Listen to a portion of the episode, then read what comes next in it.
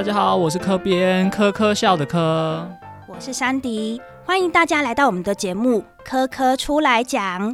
哎，山迪，我想跟你说，你对于魔法这个东西，你有认识吗？哦，讲到魔法，最有名的当然就是哈利波特啊。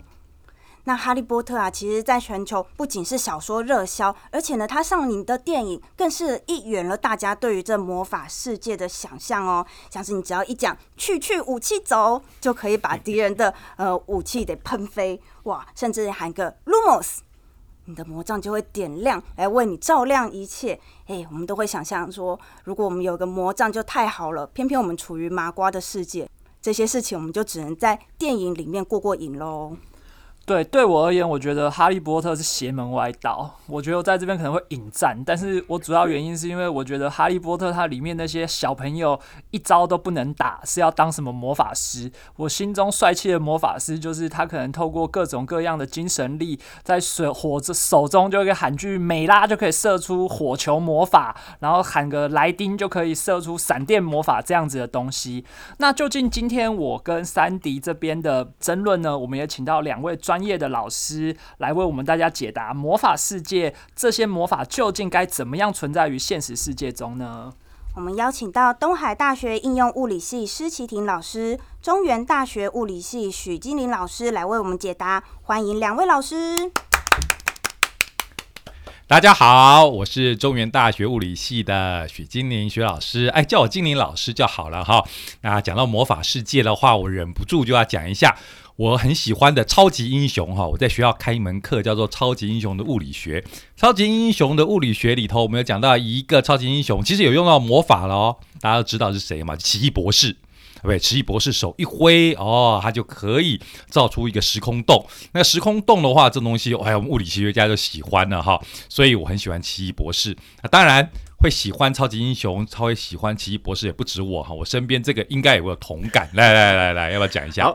大家好，呃，我是东海大学应用物理系的施启廷老师，哈，一样大家可以叫我启廷老师。好，那呃，讲到这个魔法，哈，刚刚这个金玲老师讲到这个呃奇异博士，哈，那刚大家也都讲了各式的咒语，对不对？好，我也来讲一个，我讲了一个是属于我们那个年代的魔法少女，好，叫神奇。神奇魔棒灵咕噜咕噜咕噜灵咕噜，我还记得啊，对 对，太厉害了。问题是我忘记是哪一部了，是这个甜甜仙子还是贝露莎还是什么的？好，反正这个呃魔法世界啊，这个其实是娱乐作品里头，要么就是科幻打斗巨大机器人啊，不然就是剑与魔法哈，这都是属于大家爱看的哈。哎，所以今天能谈这个主题，超开心的。嗯嗯嗯。那我们开头其实聊到了各种魔法哦。那这些魔法呢，我们看起来就是有魔杖或有咒语就可以产生出来。那在真实世界中，是不是这样子输？嗯，这样子直接就会有东西变出来呢？那我这边也念一段咒语：霹雳卡、霹雳啦啦、波波丽娜、贝贝鲁多。今天就是各种咒语。步入年龄的时候，但是没有任何事情发生啊，对不对？所以啊，在真实世界里面，力呃以能量的产生而言的话，我们还是需要有一个输入的程序，我才会有能源的产出哦。那当然，我们最常使用的呢，其实就是电源，大家的手机呀、电脑啊。哦，这些电源其实，在我们现在生活中非常的重要。那电源需要产生，当然不就不是靠一个咒语啊，它必须要有一个发电的程序才能产生出来嘛。那依照法拉第他的电磁感应定律，就需要有线圈在磁场的转动，产生电流。那这是一个动能变成电能的过程。那在呃我们常见的各种发电机，它其实就是按照这样子的原理。那可能驱动发电机的能量是来自于燃烧，来自于核反应。或者是风或是水这样子的流体推动哦来发电的，才呃才能提供电能供我们使用。对，我想刚刚山迪有说到说，为什么念个咒语你就没有办法没有办法产生变化？我觉得关键点应该是在于你的精神力不足。所以我今天也要请教两位老师，就是在一定是因为我们的精神力没有经历过锻炼，所以变不出魔法。那我们在这些奇幻作品中，是不是真的有办法透过他们的那种训练方式，在我们现实世界中也产生相对应的能量，或者是相对应的能源呢？我们请齐听老师。好，这个刚才这个科边说这个精神力不足哈，那这个精神力确实是一种很重要的能源哈。那大家呃不晓得知不知道这件事情哈？我们人类哈每天所呃吃进来的东西就呃我们。就变成我们的维生所需要的能量嘛，哈。那我们每天所消耗的能量呢，有大概四分之一左右是被我们的大脑用掉的。那大脑当然就是我们的精神的最主要的器官嘛。所以各位想想看，精神力真的是很重要，而且是真的有能源在里面。好，我们稍微算一下好了，哈。比如说我们一天吃两千大卡的食物，四分之一就是五百大卡。好，所以我的精神力每天就会有五百大卡的精神力，大约是一颗大麦克 内涵的热量。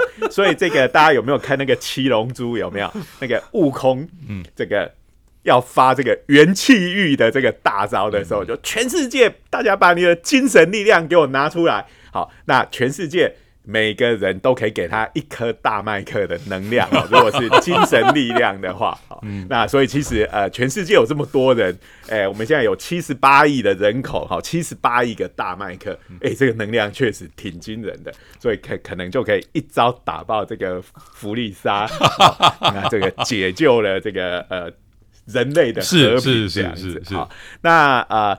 而且呢，这最有趣的就是你的大脑消耗的能量哈，并不是说你在那边用功读书、思考人生的方向，你的精神能量就会用的比较多。答案是不会，你整天在那边放空发呆，其实还是要消耗同样多哦的能量。不然像我们这种呃平常呃老师嘛，常常都得要念书耗脑力的，应该大家都会很瘦才对哈。啊，可是我们这个呃就又。还是随着年龄的增长越来越胖，所以呃，先在这里泼一下大家冷水。你要靠脑部的活动来减肥，这是不可能的事情。好的，我来接着这个齐天老师刚才的话题哈，就是说我们的这个精神力哈，的确也可以是消耗能源的。不过很不幸的哈，这个精神力怎么锻炼？你这个能源最后是变成热能散发出来哈。目前来说啦哈，我们脑用用力思考，哎，刚才金老师讲到了，就算是不是用力思考，在放空也一样会这个能源放出来。所以我曾经算了一下哈，比如说我们老师上课，我们小时上课下面坐满了同学，然后这些同学呢，就算是上课很放空哈，他们一样哦，也会因为他们的这个。呃，脑部的活动，哎，这个活动到底是在做白日梦，我也不知道哈，就放出热能来。那一般来说，只要有十几位同学哈，你可以算一下，因为一位同学放出来的这个热能大概是六十瓦到一百瓦，就差不多跟传统的一个电热灯泡差不多。所以只要十几位同学，就跟我们冬天使用的电暖气差不多了。所以我们班上就会很，这个上课的时候会越来越热，不开冷气的话，大家就会很热。原因就是因为大家就像是一个一个的电暖炉在那边。哦，所以我们讲烧脑其实是有它的道理在的，说不定烧脑就可以成为一个未来的能源哦。所以以目前来讲的话，大家的人生经验也就是呃，在教室里头，我们一个教现在的班级大概是五十人左右。哎，现在班级有这么多人了吗？大学才有这么多。哦，OK，那五十人的话，差不多就是三台电暖器哦。不得了啊！所以这个烧脑哈，其实最后烧到的话是全身都开始觉得很温暖了。这个夏夏天的时候是特别苦恼，不过冬天的时候我们就觉得，哎，我们其实这个人多多烧烧烧脑是好的。哎，不过冬天的时候大家都在宿舍里面睡觉，不来上课，这个暖气的瓦数就有点不够。那如果是照着这样子来说的话，我们在这些奇幻的作品中看到他们在念咒语的这个过程，是不是就可以视为一个烧脑、集中精力的一个过程？一个人他透过各种各样的方式念出这些咒语，集中精力就可以产生六十个人的瓦数，是不是有可能的呢？老师？其实好，这边真的是很尴尬的，就是这个我们怎么锻炼哈，我们的精神力，大概我们的这个能量消耗或者说送出去的这个能量，我刚才讲到了是变成热嘛，对不对？那无论是它，也许有些什么其他形式能量。啊，以后我们随着科技的发展，把它转成什么样的形式？不，最大就是这个能量的上限，大概也不会变得太多，就是一个大麦克。好了，那这边说到，如果我们这个物理学家看到这个呃魔法世界里头这边念咒语，我们要怎么解释呢？我们这个念咒语，这个也许可以把它当做是一种，嗯。触动某种开关的这个口头命令，我们现在不是常常就是怎么样？Siri，哎，帮我设定一下闹钟；Siri，帮我记记一下行事历。也许这个未来的世界，或者说，哎，其实上个世纪的大科幻小说家叫亚瑟克拉克，他曾经讲过一句话，就是说，足够进步的科技看起来跟魔法没什么差别。他的这一个联想其实是来自于，如果我们把打火机带到了原始时代，原始时代的人哇，要这边钻木取火，可是我们啪，打火机拿出来就点出火了。他一定说哇，这是魔法，这是魔法。所以呢，也许我们未来足够强的未来科技。把某个机械藏在那一边，然后呢，我们用口头命令 把这个叫这个机械把能量放出来，哎，看起来是不是就很像魔法了？OK，就刚才念了什么咕噜不是咕零咕噜啦，噼里啪啦啪啦，呃，这些都是为了避免我们平时讲话的时候误触。对对对对，为什么为什么咒语都要长得那么怪，然后听起来会让大家念的觉得有点丢脸哈？那就会让不会让。这个一般人不小心误念而触动了这个我们偷藏在某个地方的能量装置。对，所以老师这个意思就是说。我们其实看到这些作品里面，他无论哈利波特要拿一个魔杖啊，或者是说在其他奇幻作品里面，他要拿个锤子或什么，那些锤子可能就是他暗藏机关，那个是作弊，那个不叫魔法。不 过我要这边再讲一下哈，这个所谓咒语的力量，好，如果我们不从这种呃纯粹从工程技术的有点听起来有点像作弊的方式来讲，其实它跟能量倒不是完全没有连结的，就是说所谓的。这个言语或文字的能量这件事情啊，因为我们知道所谓的语文就是这些符号的一种特定的排列嘛，哈。那排列这件事情其实跟能量是有关系的哦。像我们这个呃讲化学能，好，比如说刚刚讲燃烧嘛，燃燃烧是一种化学反应，那化学能其实就是原子从一种排列。变成另外一种排列，对不对？那它在这个排列转换的过程是会有能量释放出来啊。当然，这个东西是呃比较是一种纯理论的探讨哈。你说要把这个东西拿来变成咒语，可以来来打坏人，这个好像呃我还不知道要怎么连接。那只是说我们要把。语言跟能量做一个连接，这个在科学上的确是有这样的说法。我可以听得出来，齐婷老师你尽力了，要把这个连在一起，尽力了。哎，毕竟我们是个科学的节目，让它听起来好像有一点科学。好，让两位老师这样科学的让我解释，让我了解到说，哦，原来在这样子，能量是和能源是这样子来做使用。其实除了在念咒语，或是透过各种各样的力量来让呃。来让这些能量做一个输入产生之外啊，我其实也很喜欢奇幻世界里面他们的一个元素的设定。他们就是元素的魔法使或者是萨满，他们可以运用各种各样的地、火、风、水、空的力量来产生这些射出一个火焰、射出一个电，或者是呼唤风这样的东西，实在让我觉得这才是我心中的魔法世界。山迪，你觉得呢？诶，产生火、产生水、产生风，靠一只手就真的能产生出来吗？其实这些元素啊，它必须要产生的时候呢，是需要一些条件的。拿火来当例子好了，它其实需要有氧气、热力、燃料，还有后续的连锁反应，然后才能产生火。哦让我们呃透过手的话摩擦，只能产生热，无法产生火。那以闪电来讲呢？哦，闪电的产生它其实是来自于。云朵中的冰晶或者水分子，它们互相摩擦产生出来的静电。那这些冰水的混合物啊，在云层里面移动的时候呢，使得云层它上半部还有下半部的电位差增加。那累积到足量的能量时候呢，它就会释放出来产生闪电。那以我们徒手的力量来讲，好像还是蛮困难的哦。毕竟闪电它能量很大，在手上面释放出来，其实也蛮危险的。那冰冰听起来好像门槛是最低的，毕竟我们也可以看到说，在一些比较严苛的环境啊，你把水放在低温的地方，它过一段时间以后就会变成冰了，好像有机会哦。但是呢，它要变从液态的水，呃，冻结变成到固态的冰，它其实是需要一些适当的温度还有条件的压力的哦。所以这些我们需要徒手来实现它，嗯，我觉得门槛还蛮高的。那如果是这样的话，我也想请教金玲老师，就是在这样子的这样子的设定下面，我们难道没有办法突破现实世界的科学壁障吗？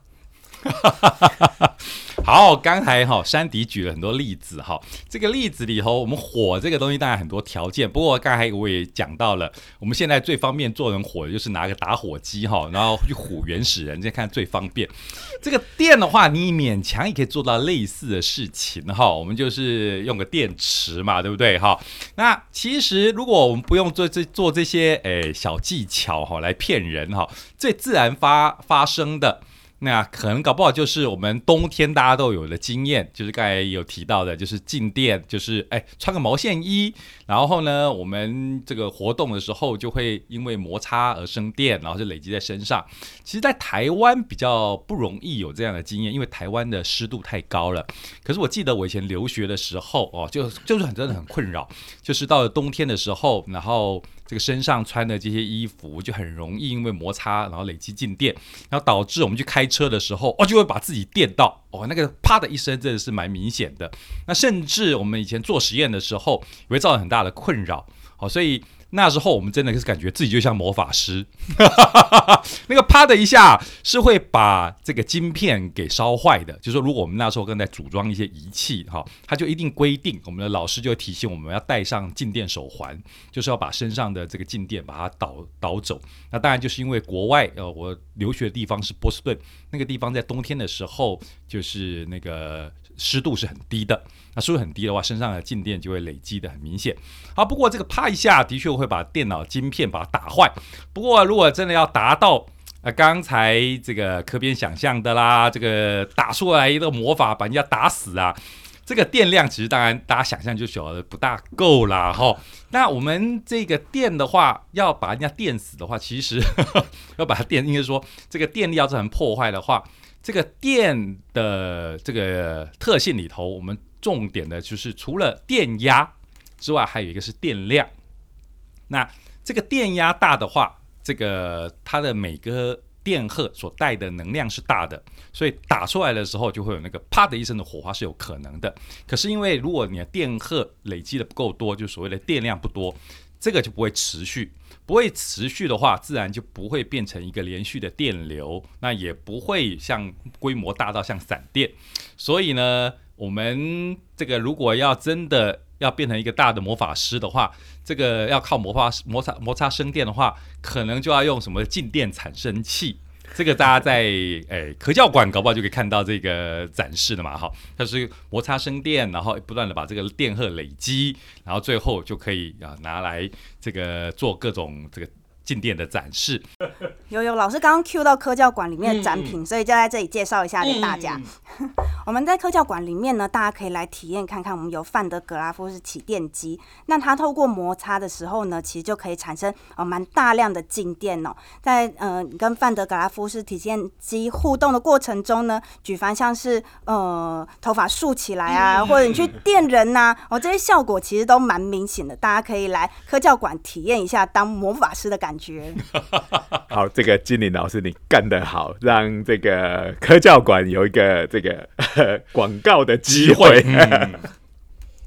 好，那刚刚讲呃，我们讲说有这个地火水风空，对不对？这五种这个元素的力量。那一般来讲，空有一个另外的名字叫以太，对不对？好，那这个其实呃，在过去。呃，我们就顺便物理学把它借来用，就说，哎，以太可能是光的介质这样子，好，所以其实，呃，或者是说在魔法里头，其实也有一个系列，就是光的系列，对不对？好，光这个东西确实人是可以发发出光哦，大家想象这种什么圣光之术，被圣光所笼罩哈。嗯哎、但是其实并不是那么厉害的东西哈。那其实这是一个很自然的现象，就是所谓的热辐射的效应哈。嗯这个所有的物体，其实它的温度只要不是绝对零度的话，其实就会持续的放出光，也就是电磁波。好、嗯那各位可能会觉得奇怪，哎、那我刚进到一个黑暗的房间，我也没有看到我自己会闪闪发光啊。哈、那原因是我们人的这个体温不够高，哈，我们的这个所发出来的光是在红外线的波段。啊、所以事实上是有在发光的，只是我们眼睛看不到。好、那如果要到眼睛能够看得到的程度，可能你的这个体温就要到差不多一千度左右，那就可以进入可见光的范畴哈。嗯不过这个大概是相当的不可能哈。那不过对我们物理学家来讲，就是可见光跟不可见光都是光，是好所以对我对我来说，哎、每个人都不断持续的在发出光的魔法。对，所以我们其实是就等于是有圣光术，只是因为我们放出来是红外线，大概只有蚊子会感激这件事情哈。因为传说像昆虫，它们它是从气味啊和温度啊去感测生物所在，所以呢，这个所谓的温度基本上就是可能 sensor 到了人类的红外光哈。那我们现在疫情时代，我们要量体温，其实大家的体温计里头有的就是用红外线啊，或者是热像仪啊，所以我们人类持续的发光这件事情，呃，其实是跟我们现在的这种量量体温这种科技是密切结合的。虽然也不算什么魔法啦，其实也有一个研究哈，这个得到搞笑诺贝尔奖的研究哈，就是我们走路的步伐这个频率刚好也跟我们一般咖啡杯里头哦装了咖啡以后，这个咖啡晃动，然后越晃越大的共振频率其实是一致的，所以导致我们人类拿了咖啡的时候，你有没有这种日常生活经验？奇怪呢，就是特别容易洒出来。哦，所以这个就从地系的魔法变成水系的魔法，啊，好像不用这么麻烦啊。水系魔法，如果你是用咖啡杯，就直接泼出去。所以在这个研究里，他就讲到说，我们要怎么样避免哈把咖啡洒出来，就是要我们改变我们走路的习惯的频率。所以他建议是说，我们就不要呃用我们传统的手握在这个杯杯壁的方式哈，而是用五指及张。呃用虎爪式的方法抓着咖啡杯，然后倒着走，然后这样子的话，就破坏了你的走路的频率，就不会唤起共振，你的咖啡就不容易洒出来。不过它这这个是一种魔法的破解，对不对？是的，不过当然，这个研究的作者也建议了，其实有一个东西啊、呃叫做杯盖，它基本上就可以 很方便的避免 大家。不要觉得这个研究非常的搞笑，这篇论文我有读到，啊 它是发表在美国物理学会他们的非常这个地位非常崇高的期刊，叫做 Physical Review 一，好，这个物理评论啊啊一上面啊，所以其实是一个被当做，因为它的确里头是完全是物理的现象，是也可以用物理这些力学的方式来解释，只是它的这个。结论实在是有一点好笑，就是 好，今天听老师说了这么多，还包含刚刚还包含前面有提到非常多有趣的事件，让我觉得在魔法世界里面，他们最大的一个避障，应该就是我们现实世界的能量。那我也想请教一下两位老师，关于这个能量，在我们现在这个世界上面最大或者是最最无法突破的那个避障，究竟是什么呢？好，那个刚才齐英老师有聊到的，就是呃热力学。其实我们热力学的定律有三大定律，不过在这边我们特别应该注意到的就是热力学的第一定律跟第二定律哈。热力学第一定律其实说穿了，其实就是大家比较熟悉的能量守恒。OK，那第二定律的话，其实就关于就是就是讲到，就是说能量虽然是守恒，但是有些事情就不会发生啊。比如说，我们都知道，我们身边其实都充满了能量。比如说，这一个空气里头的空气分子，它在那边动来动去，其实它都含有很多动能。那如果我们把这个动能收集起来为我们所用，不是超赞的吗？啊，抱歉，这做不到哈，这是违反了 热力学第二定律。它的概念其实就是跟刚才的乱度有点像。我们可以用手榴弹把一个房子炸成废墟，你不能用手榴弹把废墟炸成房子啊。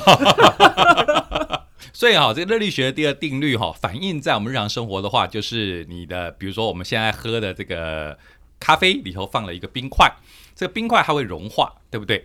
这个融化的话，其实是冰块接受了热能，这个热能是咖啡提供给它的，所以这个热是从咖啡流到冰里，使冰这个融化。可是你想想看，如果根据能量守恒而已的话，你的冰有没有可能它把能量往外推，推到咖啡里，就到咖啡越来越热啊，冰越来越冷，它没有违反能量守恒哦，只是冰越来越冷，咖啡越来越热。可这件事情在自然界不会发生，对不对？所以呢，这一个不会发生，其实是关系到刚才讲到热力学第二定律。因为咖啡越来越热，就是它的能量哦，让它越来越乱，越来越乱啊。那咖那个冰越来越冷，越来越冰越来越冷，冰不会无缘无故的越来越冷。我们真实世界就需要一个冰箱哈，所以这是热力学第二定律给我们的限制。好啦，就是以魔法的世界。就是我们来想象，他真的拥有什么呃这个神奇的方法，避开了这个热力学第二定律的限制。那我们来欣赏这些魔法电影的时候，我们忍不住有时候也会吐槽，比如说《冰雪奇缘》。《冰雪奇缘》哈，他一挥哇，大家还记得吧？这个哎，女主角叫什么？Elsa，Elsa 一边唱歌一边一手一挥，就建筑出一个这个冰的城堡。这个我们上课的时候，物理课的时候就忍不住去算了哈，因为。你要造成这个冰，你就可以去算你这个结冰的时候，因为所谓的结冰就是要把热能抽出来嘛，把热能抽出来就是结冰了。那你要形成那么多的那么多的冰，那个热能要去哪里？那那个热能可能就是回到了 Elsa 上面。好，所以这个 Elsa 在施魔法的时候形成冰，那它的能量要守恒，所以热能就回到 Elsa 身上，所以我们 Elsa 的体温就会越来越高，越来越高哈，最后就会达到上千度哈，啊就 哎呦就就会发光了。所以以能量来讲的话，可能不只是。啊，他造出冰来了，他可能说他所站的地方，他脚底下的这个地面就会融化了，因为它已经太热了，融出岩浆来了哈。所以以能量眼光来看，问题很大。那或许就是他在呃制造这个城堡过程中需要唱歌的原因哦，他需要把这个 产生出来的能量释放出去。哇，这歌声蕴含的能量不得了哈！哎，这也是一个解释。对对。呃，所以其实呃，刚刚金颖老师讲到这个热力学第二定律，其实我们不妨这样子来理解我们看到这些魔法世界哈，我们操纵这个风火水土呃空的力量。事实上，我们都可以把它视为一种，因为在魔法的世界，这些魔法使它拥有逆转热力学第二定律的能力。好，比如说我要驱动火的力量，好，那我是从我的周围把本来散在整个空中的热能聚集，从本来分散聚集在同一点，让它发出火。这个过程其实能量是守恒的，啊，因为能量是守恒。那但是。呃，热力学第二定律是逆向的，好，因为热力学第第二定律，我们刚刚讲说，就是会变得越来越平均。但是我们这些魔法都是收集周围的能量，然后把它集中一点释放出来。那这个东西，大家不要觉得说，哦，这个就是那些写魔法奇幻小说的人才想得出来。事实上，在我们物理学里头。在研究这个热力学的时候，早就有这样子的一个东西，叫做 Maxwell 的幽灵，好，马克斯威尔的幽灵，好，那呃，这个呃，马克斯威尔他其实是一个电磁学的大师，但同时也是一个热力学的大师。他就是想，因为当当时大家已经对于这个热力学第二定律有一个了解，就是说，哎，我这个空。这个呃，这一杯水里面有一半是热水，有一半是冷水，它一下子就变成一个温水了。好，但是如果我在这个热这这个杯子里头有一个具有智慧，然后又很小的像精灵这样子的东西，拿着一个像网球拍一样的这个工具，然后就把看到比较速度比较高的这个呃分子，就把它往左边打；看到比较慢的分子，就把它往右边打。然后就可以把这一杯温水变成左边是热水，右边是冷水了。那 呃，接下来又要又是物理的部分，他就开始进行这样子的计计算。哎，这样子，结果很不幸的是，哎，这个精灵他自己因为做这个动作，会产生更大的这个 暖度，把它给把它辛辛苦苦做的东西抵消了。好，那就就有点像刚刚讲的 Elsa 自己要发热，嗯然后又导致旁边的冰融化一样。哈是，哎呀，所以这些魔法世界的东西，我们物理学家早就想过了。没错，对对对对，这个就是 Maxwell's Demon 嘛，哈，那当然我觉得翻成精灵是比较可爱，马克思韦的精灵啊，所以，哎，魔法跟物理还蛮接近的嘛，哎是是是是是。哎哎，今天透过物理的角度啊，老师有告诉我们说，其实像我们人就可以发出一些红外线，或者是我们的步行的晃动也会造成咖啡洒出来。我觉得其实每个人都是一个魔法师哎。对，所以既然人人既然人人是魔法师，我想我们也今天也谢谢两位老师带给我们这么有趣的有趣的东西。那我们就掌声谢谢两位老师。好，谢谢，谢谢大家。